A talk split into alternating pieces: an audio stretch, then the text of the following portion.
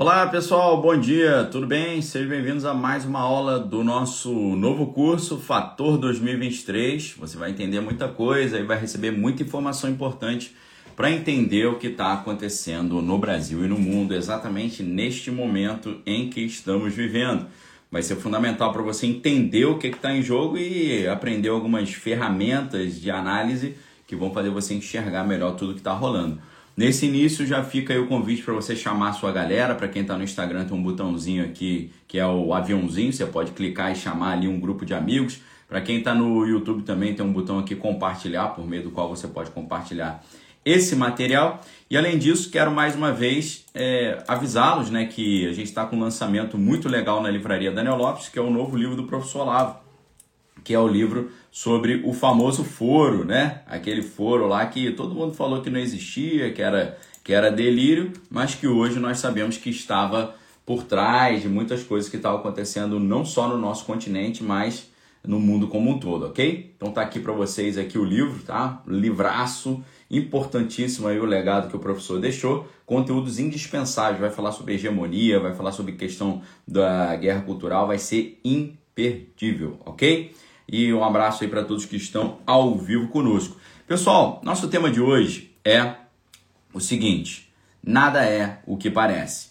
Por que, que eu trouxe esse tema para vocês? A proposta desse tema hoje é fazer uma grande quebra de paradigma, ok? A proposta da nossa conversa de hoje é você perceber que muitas das coisas que a gente olha assim no cenário midiático não são daquela forma. Na verdade, são uma grande encenação é um grande somebody love, tá? É uma é, é uma é um teatro. Boa parte daquilo que nós vemos no mundo hoje, principalmente dentro do sistema midiático, é um teatro, ok? Essa é a ideia que eu quero trazer para vocês hoje. Agora, para vocês entenderem na prática como é que isso funciona, eu preciso dar alguns exemplos, né? Essa que é a minha ideia mostrar alguns exemplos para vocês de que aquilo que parece ser não é exatamente o que a gente acreditava, tá bom? Então hoje a gente vai fazer uma espécie de quebra de paradigma. Ou talvez a gente poderia dar um apelido. Hoje a gente vai fazer uma espécie de sessão do descarrego. Nós vamos expulsar o encosto da obviedade nós vamos expulsar o encosto da passividade. Nós vamos retirar da nossa mente todo aquele sofisma de você achar que o mundo é todo separadinho, bonitinho do jeito que ele é. Na verdade, o negócio é, como diziam aí no, é, no ditado popular, tá tudo dominado. É mais ou menos nesse sentido, tá? Porque a grande estratégia de dominação vai muito além daquela ideia de teatro das tesouras. O teatro das tesouras é um tipo de análise da dinâmica social é, di dialógica, ou seja, você tem dois lados que estão dialogando. Quando você interpreta a realidade a partir de uma lógica do, do domínio de espectro total, que é um outro conceito que existe, essa ideia de domínio de espectro total existe na literatura militar, mas eu, eu, rea, eu rearranjei esse conceito para significar o seguinte: a, a, o teatro das tesouras ele está relacionado a uma tesoura, né? Que os dois lados que cortam estão trabalhando no mesmo sentido. A teoria do espectro de domínio total, ou domínio de espectro total, significa que essa estratégia de dominação está para além do dialogismo, de você ter dois lados em contato. A teoria do espectro total mostra que todos os lados, ou boa parte dos lados, está trabalhando no mesmo sentido, tá bom? Então, assim, pessoal, alguns conceitos chave que a gente precisa colocar aqui para já começar essa aula. Primeiro, o mundo é muito mais estranho do que parece e menos óbvio do que parece. Perfeito? Primeira, primeiro conceito que eu quero passar para vocês aqui nessa quebra de paradigma nessa sessão do descarrego. O mundo é muito mais estranho do que parece e ele é muito menos óbvio do que parece. E nem tudo que aparenta ser, na verdade, é. Ok? Então, Vamos lá. A Fernanda está perguntando se o curso de Desconstruindo a Revolução Cultural vai ser disponibilizado no grupo de membros. Ele só é acessível para quem é, é, aluno da categoria Premium, tá bom? Na categoria Start não tem essa possibilidade, tá bom? Então, para que nós possamos entendê-lo, ou seja, para que nós possamos entender a realidade do mundo hoje, a gente precisa ter duas coisas: ter a mente aberta e saber estudar e pesquisar. Pesquisar por conta própria, estudar por conta própria, saber educar-se a si mesmo. E nesse momento, falando sobre mente aberta, eu trago aqui para a conversa uma frase de um dos gênios da música, o Frank Zappa. Se você não conhece, vale a pena conhecer, mas desde já eu aviso a você que o Frank Zappa tem. Ele compunha uma, um, uma gama de diferentes estilos musicais.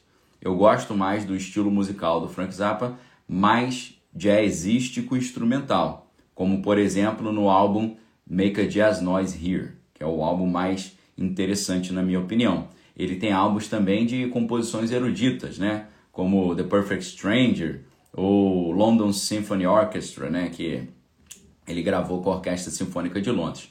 O Frank Zappa, ele tinha uma frase que era mais ou menos assim: a mente é como um paraquedas, só funciona se estiver aberta. Ok? A mente é como um paraquedas, só funciona se estiver aberta. A gente pode até voltar um pouco atrás, chegando até o, o brilhante, falando em gênios, né?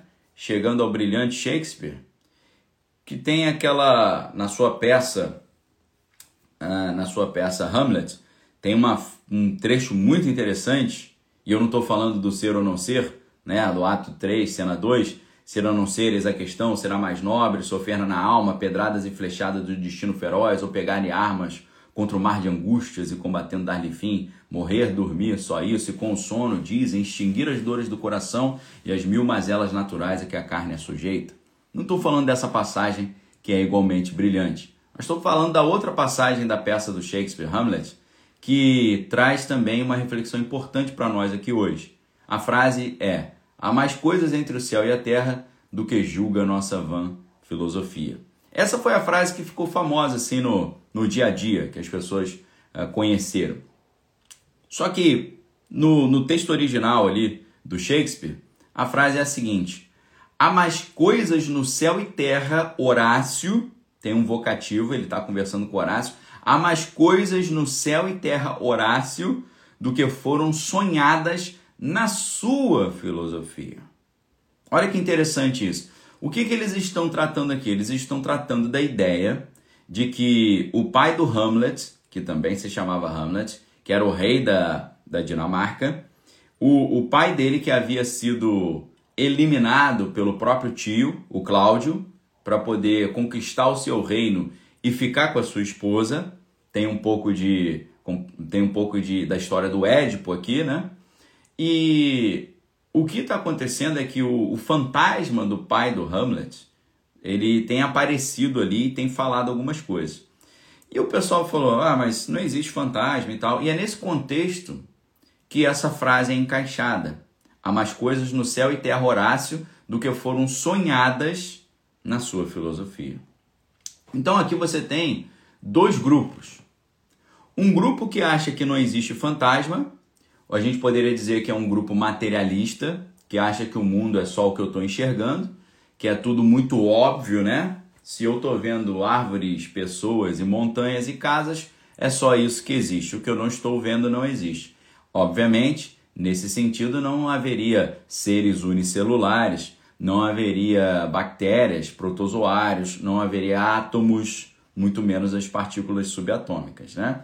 Então, nós podemos dizer que nessa frase de Shakespeare, há mais coisas no céu e na terra, Horácio, do que foram sonhadas na sua filosofia, você tem a dicotomia entre a sua filosofia e a minha filosofia ali.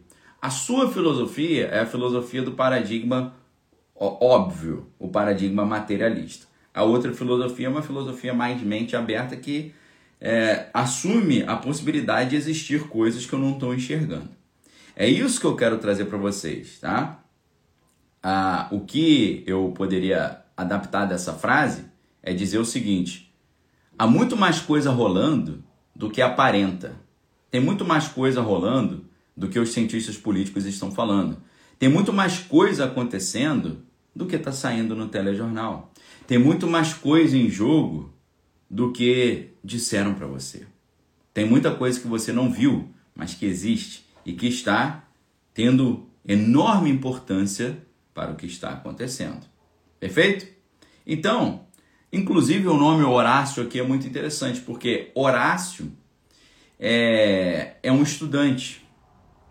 E Horácio representa o quê? Horácio representa a objetividade, representa a racionalidade. Horácio representa aquela mente configurada pela universidade. É um cara que está com a mente ali totalmente adestrada, tá? E é esse adestramento da mente que nós precisamos quebrar hoje, ok? E esse adestramento da mente não acontece com pressa. Se você tem tá com pressa, vai fazer um miojo, tá? Vai lá no drive-thru e pede ali um, um fast food. Aqui não é fast food não, meu amigo. Aqui é aprendizado, educação, caminho para fora, renovação da mente, mudança de pensamento e desconstrução de sofisma. Tá? Se tá com pressa, vai fazer um miojo lá, que aí em três minutos você resolve, ok? Então, o Horácio aqui, ele representa. Se você também não gosta de estudar Shakespeare e tal, não tem problema, vai estudar, é, vai estudar Anitta, outras coisas. Então, olha só. Horácio representa o estudante, a racionalidade, a mente adestrada pelo ensino oficial, que é, obviamente, como Louis Althusser dizia, o ensino oficial é meramente um aparelho ideológico de Estado que configura as mentes das pessoas para que eles, elas sejam robozinhos que vão andar na linha e seguir o protocolo que a elas foi determinado. Perfeito? Então, o nome Horácio, ele tem uma etimologia interessante. Horácio vem de ratio ou ratio, que é a razão, que dá origem a raciocínio, razão, se escreve ratio, mas fala ratio, ratio, razão, e orator, que é o orador. Tá? Então, o cara que fala com base na razão, o cara que vive com base no paradigma da razão, o cara que é, é, é que cultua a razão, que tirou Deus de cena e botou a razão como seu Deus. E por isso ele não vai conseguir enxergar o que está por trás do véu, a própria Bíblia nos ensina que o homem natural, ele só enxerga as coisas naturais. O homem espiritual, ele enxerga as coisas naturais e as espirituais e ninguém consegue entendê-lo porque as coisas que ele enxerga só se discernem espiritualmente, ok? Então é você ir para além do óbvio, é você ir para além do Mobral. O que é Mobral? Mobral era um movimento brasileiro de alfabetização que acho que não, não teve muito sucesso. É você ir além da, do que está diante dos olhos. É você pesquisar profundamente as coisas. E na verdade, quando a gente fala de filosofia, a gente fala também de uma postura filosófica. O que é a postura filosófica? A postura filosófica é você não aceitar as coisas de mão beijada. É você exercitar o espírito crítico. É você refletir sobre as coisas pensando: será que é desse jeito mesmo? Quais são os fundamentos por trás disso? Sem esse tipo de reflexão, não teria havido Sócrates, Platão e Aristóteles, nem Tomás de Aquino, nem Duns Scotus, nem todos os grandes filósofos que nos levaram a entender coisas que estavam para além do que os sentidos estavam mostrando, para além do óbvio. Então hoje o meu convite é para a gente ir para além do óbvio, no sentido do paradigma. Gostei, Verônica, ir além do dogão. Isso aí, além do dogão ali da esquina. O, a proposta, então, é nós quebrarmos essa mediocridade intelectual, como o profeta Geek falou. Obrigado, meu amigo. Prazer tê-lo aqui conosco. Quebrar essa mediocridade intelectual, essa passividade diante, do, diante da realidade, no que tange o cenário mundial, ou o grande cenário mundial.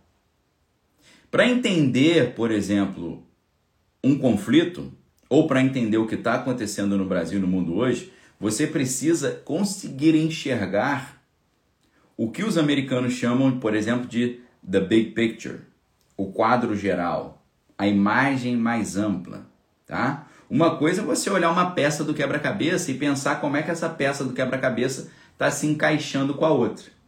Outra coisa é você montar o quebra-cabeça e ver a imagem completa, tá bom? É esse exercício que a gente quer fazer aqui hoje, olhando o cenário geopolítico internacional e, é claro, colocando o Brasil nesse jogo aí, tá? Mas aqui, mais uma vez, eu vou exercitar com vocês aquele paradigma da teoria da inoculação. Eu não vou dar respostas prontas para você. Eu vou dar pedaço de respostas e você vai ter que fazer inferências. Quando você faz as inferências, você exercita o seu raciocínio crítico, exercita a sua memória e exercita o seu poder de reflexão. E aí você cresce como ser humano, sobe um degrau e aprende de verdade. Porque você aprende a aprender. Você aprende a estudar por conta própria, você aprende a educar-se a si mesmo. Quando eu não te dou resposta pronta, te dou pedaço de resposta e você monta o quebra-cabeça sozinho. Aí você aprende de verdade e aprender de verdade não é só uh, depositar conteúdos na sua cabeça. Aprender de verdade é aprender a aprender, é aprender a estudar, aprender a educar-se a si mesmo, aprender a ter o espírito crítico e pesquisar, ser um pesquisador, ser um curioso, ser um investigador, um cara que vai a fundo nos assuntos, sabe onde tem a fonte fidedigna e vai ali mergulhando e estudando as coisas, ok? Então aqui a gente vai fazer hoje, é o que eu estou fazendo é convidá-los a um grande exercício de desconstrução da mediocridade intelectual ou desconstrução da obviedade, tá certo? Quando a gente olha o cenário da história a gente pode olhar a história desde que a gente tem informações sobre a história ou a história recente. Você vai ver que a realidade como um todo, ela foi configurada em grande parte por enormes conflitos, por enormes disputas. Vou dar um exemplo óbvio para vocês. O primeiro grande conflito mundial mudou a ordem internacional. A ordem internacional era comandada por alguns grupos, por exemplo, o Império Turco Otomano. O Império Turco Otomano, que era muito poderoso até o primeiro grande conflito mundial, deixou de ser uma potência, praticamente deixou de existir. A Inglaterra e a França deixaram de ser essa grande potência. E ali foi sendo construído um vácuo de poder. E esse vácuo de poder vai ser confirmado, vai ser chancelado e vai ser tomado, porque assim como a gente tem aquela frase famosa, né? a natureza tem horror ao vácuo, né? Não sei, não sei se você já ouviu isso, né? A natureza tem horror ao vácuo, né? Que era o horror vacui, né? Como se, como se chamava em latim, né? Uh, essa ideia de que a natureza tem horror ao vácuo também pode ser aplicada à geopolítica, porque na geopolítica também não, é, não fica vácuo de poder. Sempre tem ali alguém que vai preencher o vácuo de poder. Quando o trono está vazio, alguém vai preencher esse trono. Lembre-se do Game of Thrones, né? Aquelas grandes é, maracutaias e, e maquinações para dominar o trono. Então, o mundo conforme nós vivemos hoje, ele foi configurado pelo primeiro grande conflito mundial, quando o Império Turco-Otomano, o Império Inglês e o Império Francês se enfraqueceram. Ele foi configurado pelo segundo grande conflito mundial, que colocou como vitoriosos a Inglaterra, os Estados Unidos e Moscou. Então você tem ali uma ordem internacional nova, em que você tem um mundo bipolar. Bipolar até no sentido psicológico, psiquiátrico um mundo bipolar, uma ordem internacional que é dominada pelos Estados Unidos. Os Estados Unidos participaram do conflito, mas não tiveram uh, conflito no seu território, ao contrário do que aconteceu com a Europa, a não ser a gente falar da situação que aconteceu no Havaí, na, na, na, na no porto de Pearl, né? No porto de Pearl, no porto das pérolas, para você uh, entender melhor o que eu estou falando. Apesar de nós termos no desfecho do segundo grande conflito uh, mundial três potências vitoriosas, as potências do, dos aliados que venceram o eixo. O eixo era o que? Alemanha, Itália e Japão. Do outro lado você tinha os aliados. Os aliados eram Estados Unidos, Inglaterra e Moscou. Você tinha lá é, essa tríade.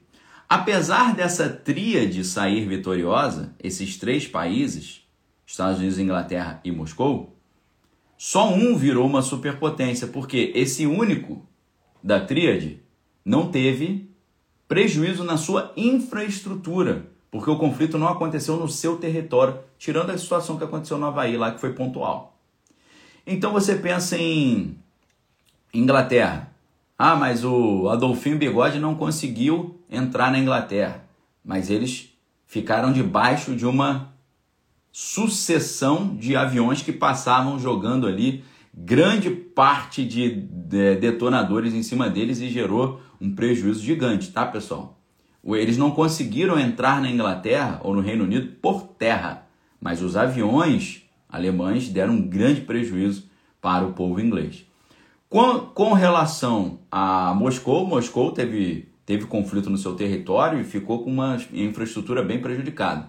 Quem que sai como o grande vitorioso então aí? E credor, inclusive, do mundo, quem prestou dinheiro para o mundo todo? Os Estados Unidos. Então os Estados Unidos só se tornaram uma superpotência mundial e criaram uma ordem internacional nova, comandada por uma visão neoliberal uh, uh, globalizada, da globalização, das fronteiras abertas, comandada pelo dólar, o dólar sendo transformada em o dólar sendo transformado em equivalente geral de valor, tá?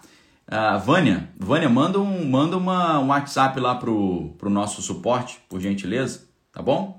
Manda um WhatsApp pro suporte, tá? Tô respondendo a Vânia aqui porque a Vânia é aluna do curso. Manda um WhatsApp pro suporte, tá, Vânia? DDD 3597720836, tá? Eles vão resolver isso imediatamente para você. Toda essa essa infraestrutura logística é com eles, tá bom, Vânia? Tá aí para vocês. Essa parte técnica não é comigo. Eu nem sei como faz para resolver tá bom? Não tem WhatsApp? Não tem problema, pode mandar um e-mail, tá? Pode mandar um e-mail para suporte@clausacademy.com. Aqui, aqui não, não tem problema. Se você não tem WhatsApp, tem um e-mail. Se não tem e-mail, manda, a gente dá um endereço, você manda uma carta, não tem problema. Você vai conseguir falar. Você precisa falar com o pessoal. Manda uma mensagem lá na plataforma, tá? Tem vários caminhos para a gente se comunicar, tá bom, Vânia? Tá? E-mail já mandou, beleza? Então eu vou reforçar eu vou reforçar lá. Você pode mandar e-mail para um, um, outro endereço também, caso queira. Tem esse aqui, ó, que é o suporte.danilopes.com.br, tá bom? É, vou verificar esse caso para vocês. Eu não sei se a minha esposa Bárbara ou o Wagner estão assistindo essa mensagem, mas por favor, é, gostaria que vocês dessem uma olhada aí nesse caso aí da Vânia. E a, a Fátima está falando, Vânia, você já viu o spam né, do seu e-mail? Foi lá que eu encontrei o meu certificado, muito lindo. Valeu, Fátima. Tá bom, Vânia? Pode ser que o, o certificado esteja no seu spam ou na caixa de e-mails indesejados. Tá bom? Muito obrigado, Fátima. Valeu. Fiquei muito feliz que você encontrou o seu certificado e gostou, falou que tá muito lindo. Obrigado, tá, pessoal? Então, voltando aqui. Os Estados Unidos só se tornaram superpotência porque eles venceram o conflito. Qual é a conclusão que nós chegamos? A conclusão que nós chegamos é que o mundo, como ele é hoje, ele foi desenhado por uma série de conflitos. Se você entende a dinâmica dos conflitos, você entende para qual lado o mundo está indo. Perfeito? Essa é a ideia. Agora, o que está acontecendo hoje? O que está acontecendo agora? O que está acontecendo neste exato momento? O que está acontecendo nesse exato momento é que a ordem internacional ela está mudando. Por quê? Porque aconteceram novos conflitos ou novas crises a gente teve a crise sanitária global e a gente está vivenciando essa crise aí na Europa. Essas duas crises, elas mudaram a ordem internacional. Vocês podem ver que um sinal dessa ordem internacional em mudança é você ter um presidente norte-americano senil, gaga. Isso é um sinal para o mundo de que nós não somos mais aquela potência incontestável que éramos. Hoje nós somos contestáveis fracos. Os americanos estão dando sinal de fraqueza. O dólar deixou de ser o equivalente geral de valor, deixou de ser reserva de valor global.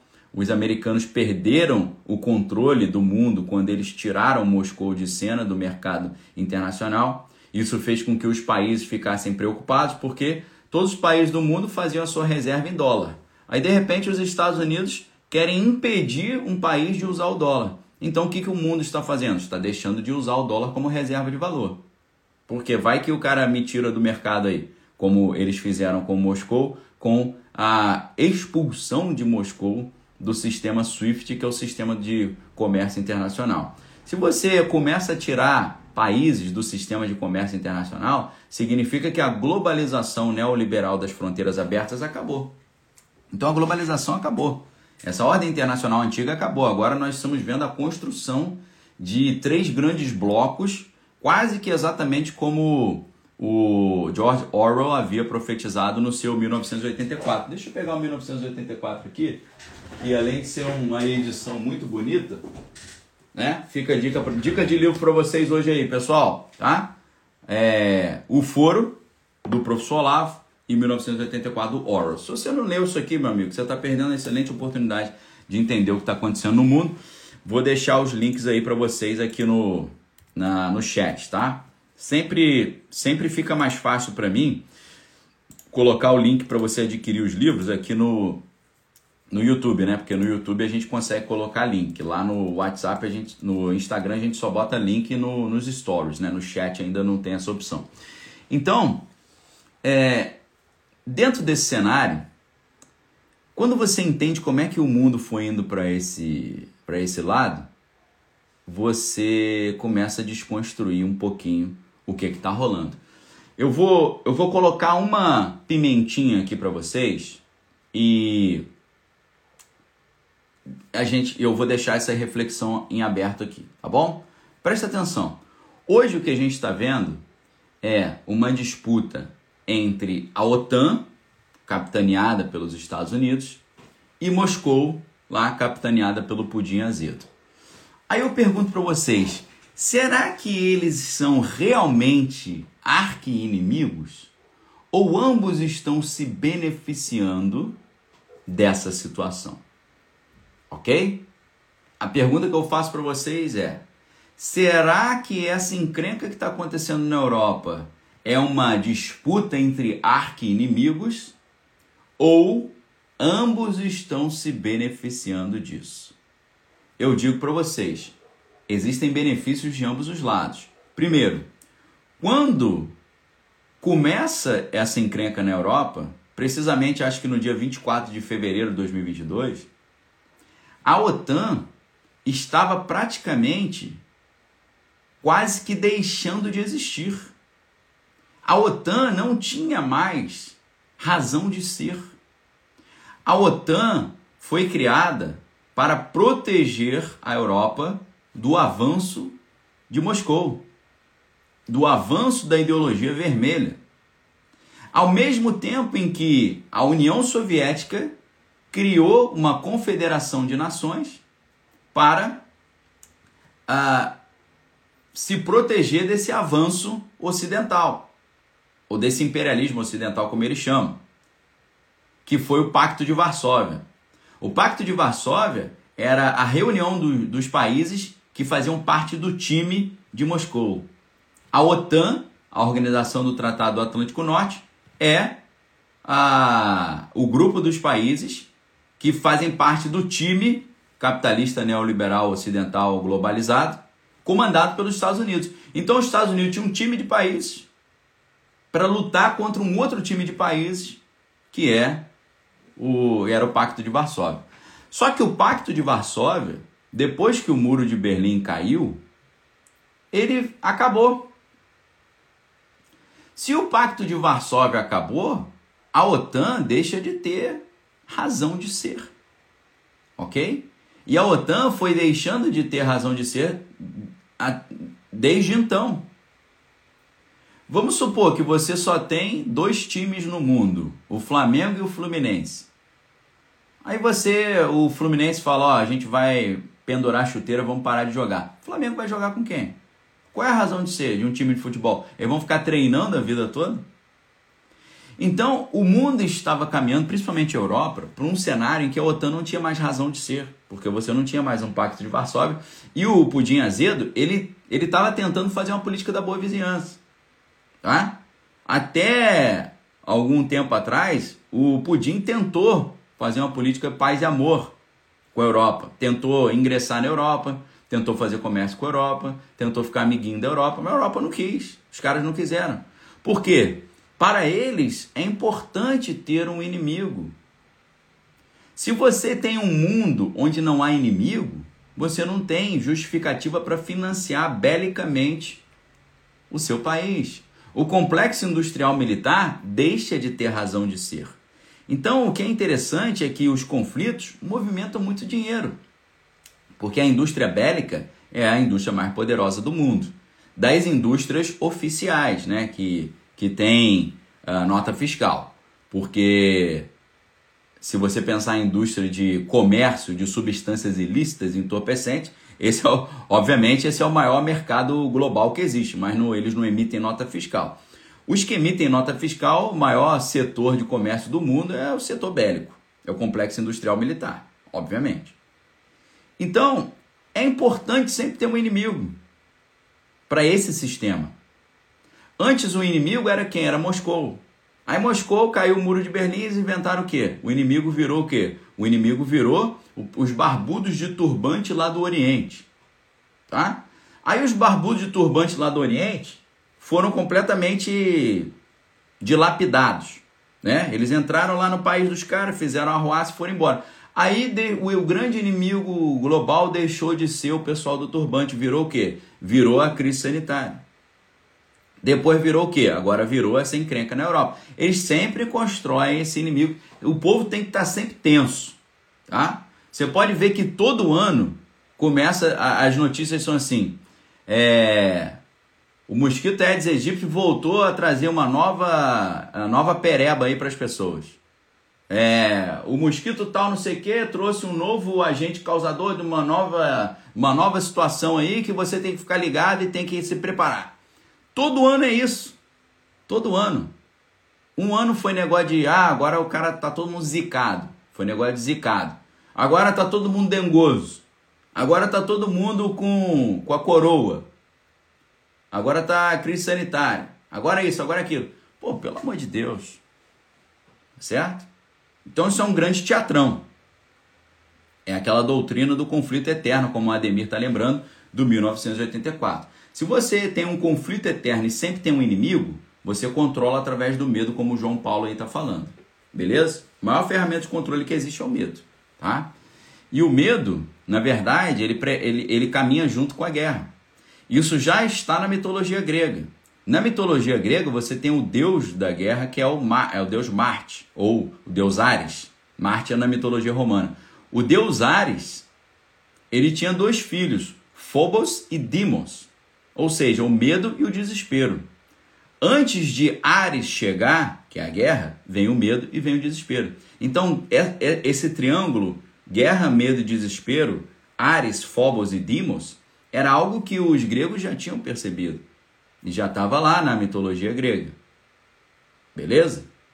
Então é assim que faz. Medo gera o quê? Gera dependência. Medo gera fraqueza. Medo gera você não se sentir autônomo. Tá? E a gente sabe que conflito vai gerar escassez, porque vai consumir o excedente da produção. Escassez vai gerar dependência, dependência gera controle. E é para esse lugar onde o mundo está indo, tá? Então eu estou querendo mostrar para vocês aqui que nessa encrenca que está acontecendo na Europa, por um lado, a OTAN ficou super feliz com isso, porque a OTAN voltou a ter uma razão de existir, tá? Entendeu? O Lucas está falando aí, o xadrez está montado, só falta eliminar o Francisco Ferdinando. Exatamente. Foi com a eliminação do Francisco Ferdinando que foi ali o, o catalisador da ou a, a, a false flag, a operação de bandeira falsa que deu início ao primeiro grande conflito internacional. Depois, se você não se lembra o que, é isso, pesquisa lá é, Duque Ferdinando, que você vai ver como é que começa o segundo grande conflito internacional. Então, dentro dessa disputa que a gente está vendo na Europa agora, a OTAN está se beneficiando? Tá, porque ela voltou a ter razão de ser. Porque você não tem mais um pacto de Varsóvia mas o Pudim Azedo, ele criou uma espécie de novo Pacto de Varsóvia, um novo grupinho dele que defende ele. Então, essa essa ofensiva de Moscou para cima do Ocidente fez com que a OTAN voltasse a ter razão de existir. E você sabe que a OTAN é um sistema que movimenta bilhões de dólares. Os países contribuem com 2%, 3%. Os Estados Unidos contribuem com 4% do seu PIB para a OTAN. Vocês já imaginaram o que é 4% do produto interno bruto, da soma de toda a produção de bens e serviços dos Estados Unidos, a maior superpotência ou a única superpotência global? Vocês já imaginaram o que é todo ano os Estados Unidos separar 4% do seu, da sua renda para dar para a OTAN? É um negócio que movimenta muito dinheiro a OTAN estava sem razão de ser, sem razão de existir. Com essa, esse avanço do pudim azedo sobre o Ocidente, a OTAN voltou a ter razão de ser. Com esse avanço do, do pudim, o pudim ele foi desligado lá do foi desligado da, da do Swift. Mas o que, que ele fez então? Ele falou: ok, vocês vão me tirar do sistema de comércio internacional, tá bom, mas também não vendo mais petróleo e gás para vocês. Ou seja, se antes o pudim tinha um certo poder sobre a Europa, agora a Europa está nas mãos do pudim. Porque agora é verão na Europa. Mas quando chegar dezembro e janeiro, eles vão ter que arregar para o pudim, não tem para onde correr. Tá certo? Não tem pra onde correr. Eles vão ter que se ajoelhar diante do pudim e falar: Pudim, me desculpa, manda o seu gás aí, que senão a gente vai congelar nesse frio. Veja o que está acontecendo agora no Nord Stream 1. Nord Stream 1 é o gasoduto que manda o gás para a Europa. O pessoal tirou Moscou da, do mercado internacional, excluiu Moscou. E aí o Pudim falou: tá bom, então não mando mais o gás para vocês. Aí fechou a torneirinha. Aí todo mundo falou assim: Poxa, cara, mas você vai deixar a Europa sem o gás? Você não acha isso muita maldade, não? Aí ele falou: Não, esse, esses caras são muito somebody love, tá? De um lado, lá em Kiev, você tem um ator. Ator é um cara que é especialista em fingir. Fingir que tá triste, fingir que tá alegre, fingir que morreu, fingir que ressuscitou. Entendeu? Fingir que é pai, fingir que é filho, fingir que é irmão. O líder de Kiev é um ator. Como é que você vai confiar num ator se ele é um especialista em fingimento? Os atores gregos eles usavam uma máscara. O nome dessa máscara é Hipócritas. Ou seja, é um. Né, igual o, o Descartes falava, é o caminho mascarado. Né? Isso está no livro Visões de Descartes Solar. Deixa eu ver se ele está aqui. Ou era para estar tá aqui, meu irmão. Cadê esse livro? Esse eu não achei, hein? Visões de Descartes. Era para estar tá aqui, agora eu fiquei preocupado. Olha só. O ator, ele veste uma máscara. Como é que você vai confiar num ator presidente de uma nação? Não dá para confiar. Do outro lado, você tem o Pudim Azedo. Pudim Azedo é do serviço de inteligência. Como é que você vai confiar num cara de serviço de inteligência se a, a função dele é ser um agente secreto? É ser um cara mascarado também. É fingir uma coisa e ser outra. É não revelar o que ele realmente quer ou a sua real identidade. Então tem como confiar nesses caras. Quando chegaram pro Pudim e falaram: Ó, oh, Pudim, tudo bem, a gente te tirou do mercado internacional. Mas olha só, você. Você. Pô, Parar de mandar gás pra gente é covardia. Ele, não, não tô parando de mandar, eu tô fazendo manutenção no gasoduto. Olha como é que o cara é, é somebody love. Estou fazendo manutenção no gasoduto. Ah, legal. E termina quando essa manutenção aí, pra gente voltar a ter o gás?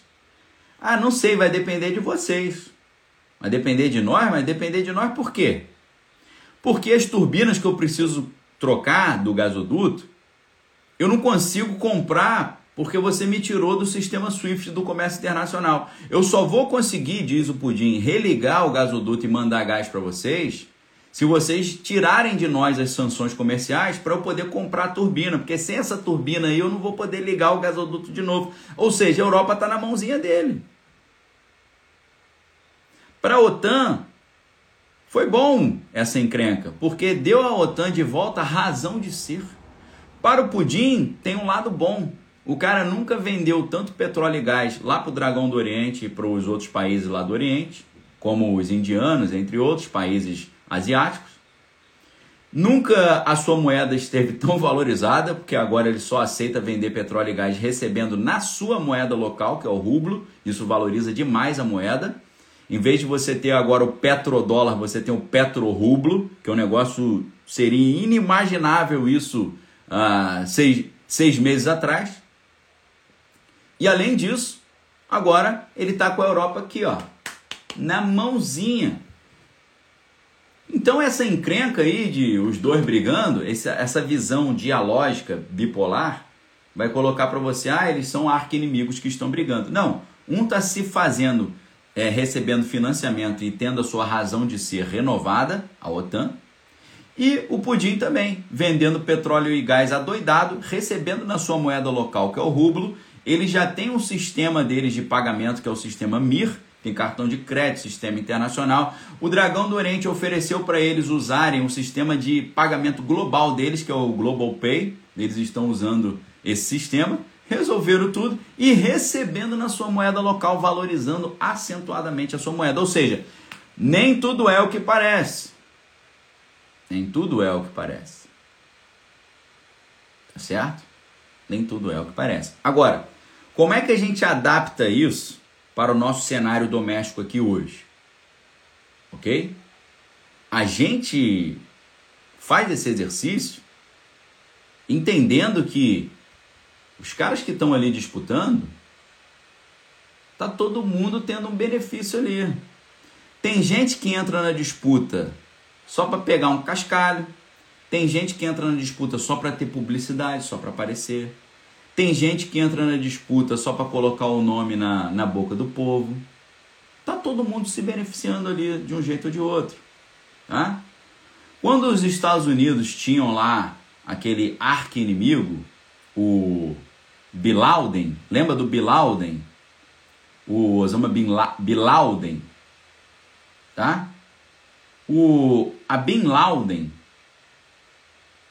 ele serviu para que os americanos aprovassem no Congresso trilhões de dólares em equipamentos bélicos.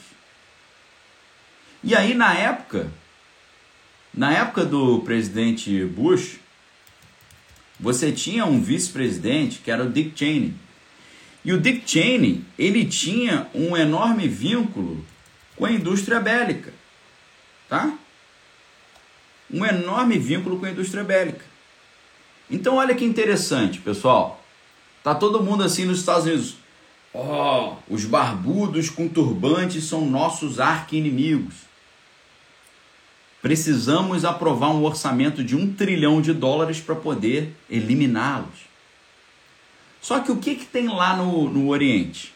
No Oriente tem o que? Tem petróleo. A família George Bush ficou bilionária fazendo o quê? Petróleo. A família Bush, pessoal, é do Texas. Tá? E eles a, a área de atuação deles é o quê? Petróleo. Entendeu? O grupo dele todo trabalha com petróleo. Então os caras inventam um conflito, vão, o conflito justifica eles irem até a a galinha dos ovos de ouro do petróleo, pega o petróleo todo para eles, e ao mesmo tempo o vice-presidente, que tem vínculo com a indústria bélica, aprova um trilhão de dólares e o dinheiro sai do pagador de impostos e vai para os sócios do vice-presidente americano, Dick Cheney. Então, então assim, você, eles inventam um inimigo para ganhar dinheiro com o inimigo, para justificar um monte de maracutaia, um monte de somebody love. Entendeu? Essa é a questão. E tá lá o povo, é, os, os barbudos, turbantes, precisam ser eliminados. São os nossos arqui-inimigos. Eu pergunto para você, quem patrocinou esses caras? Quem patrocinou o pessoal do turbante? Quem patrocinou os barbudos? Se não os próprios americanos. Mas isso é uma conversa para amanhã. ok? Amanhã, pessoal, o negócio vai ficar interessante aqui, tá? Sabe por quê? Amanhã nós vamos falar da Operação Ciclone. Amanhã nós vamos falar da Operação Timber Sycamore. Se você não conhece essas operações, você não sabe o que está rolando na história, como é que a história foi escrita em cima de um monte de somebody love, tá? Um monte de somebody love. Um grande teatro, uma grande encenação, tá bom? Eu vou deixar aqui algumas perguntas para o próximo capítulo, para amanhã.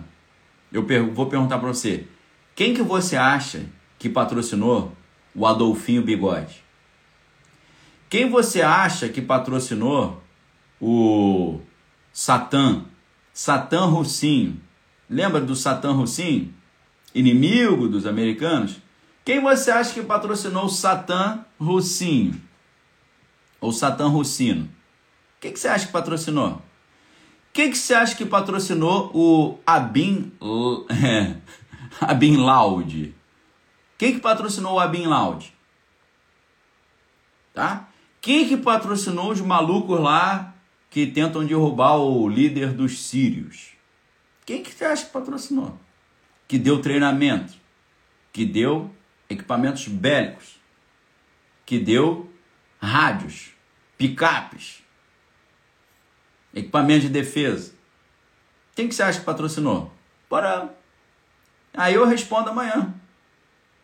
Tá bom? Foram eles patrocinar. Ao mesmo tempo, eu pergunto para você: quem você acha que patrocinou na Europa Ocidental essa ideia de que tem que proteger o meio ambiente, não pode usar carvão, não pode ter usina termoelétrica, não pode ter usina nuclear, porque isso é ruim para o meio ambiente? Quem que você acha que patrocinou isso? Quem queria vender gás natural para a Europa, né?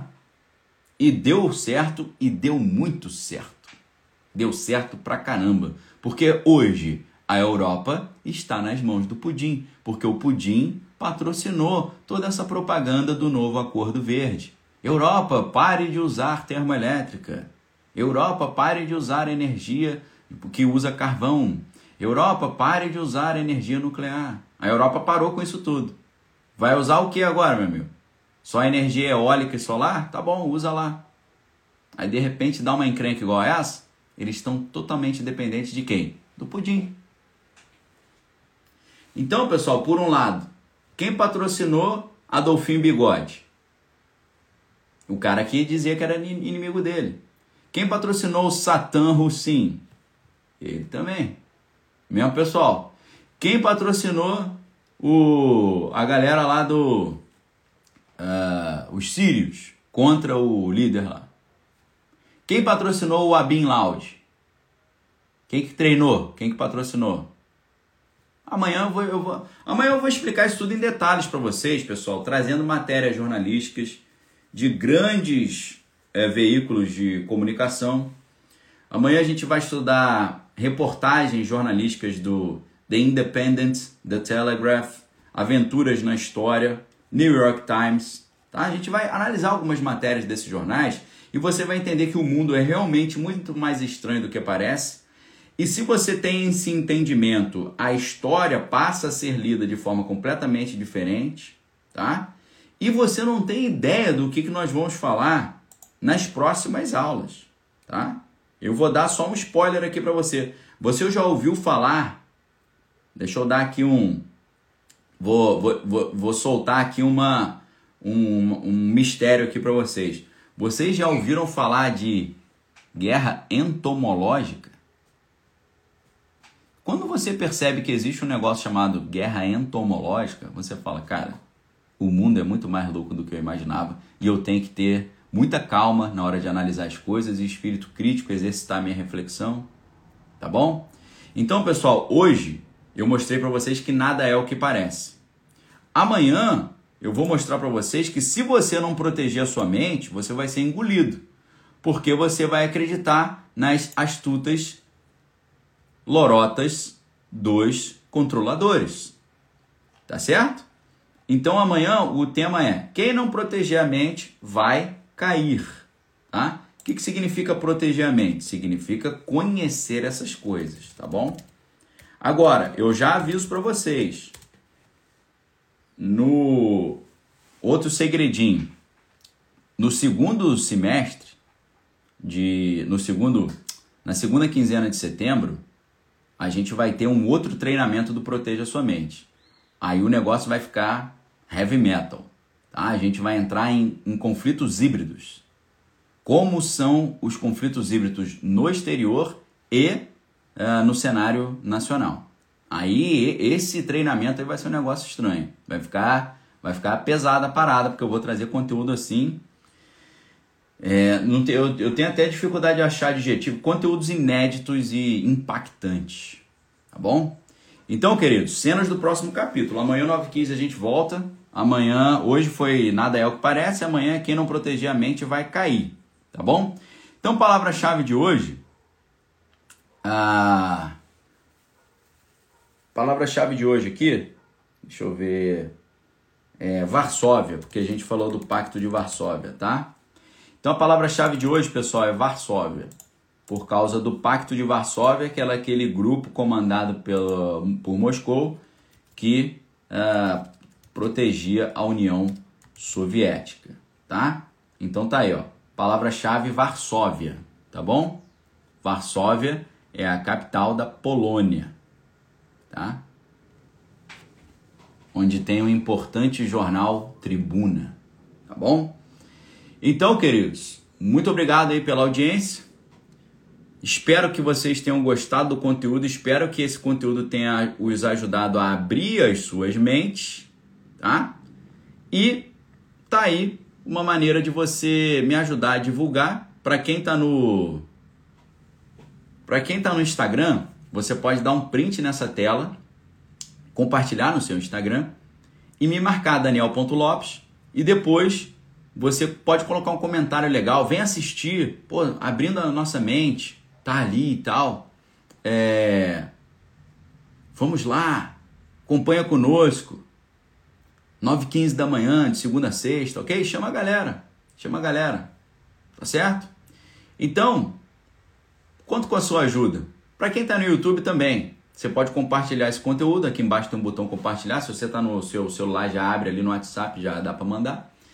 E para a galera entender o que está rolando, ok? De forma clara aqui, tá? Conteúdo aqui de primeira qualidade, conteúdo que dificilmente você vai achar em outro lugar aí, muito mais gratuito e muito e além disso é, com essa clareza aqui que eu estou trazendo para vocês. Tem gente pedindo o link dos livros de novo, então os, link, os livros que eu indiquei hoje, livro novo do professor Olavo, beleza?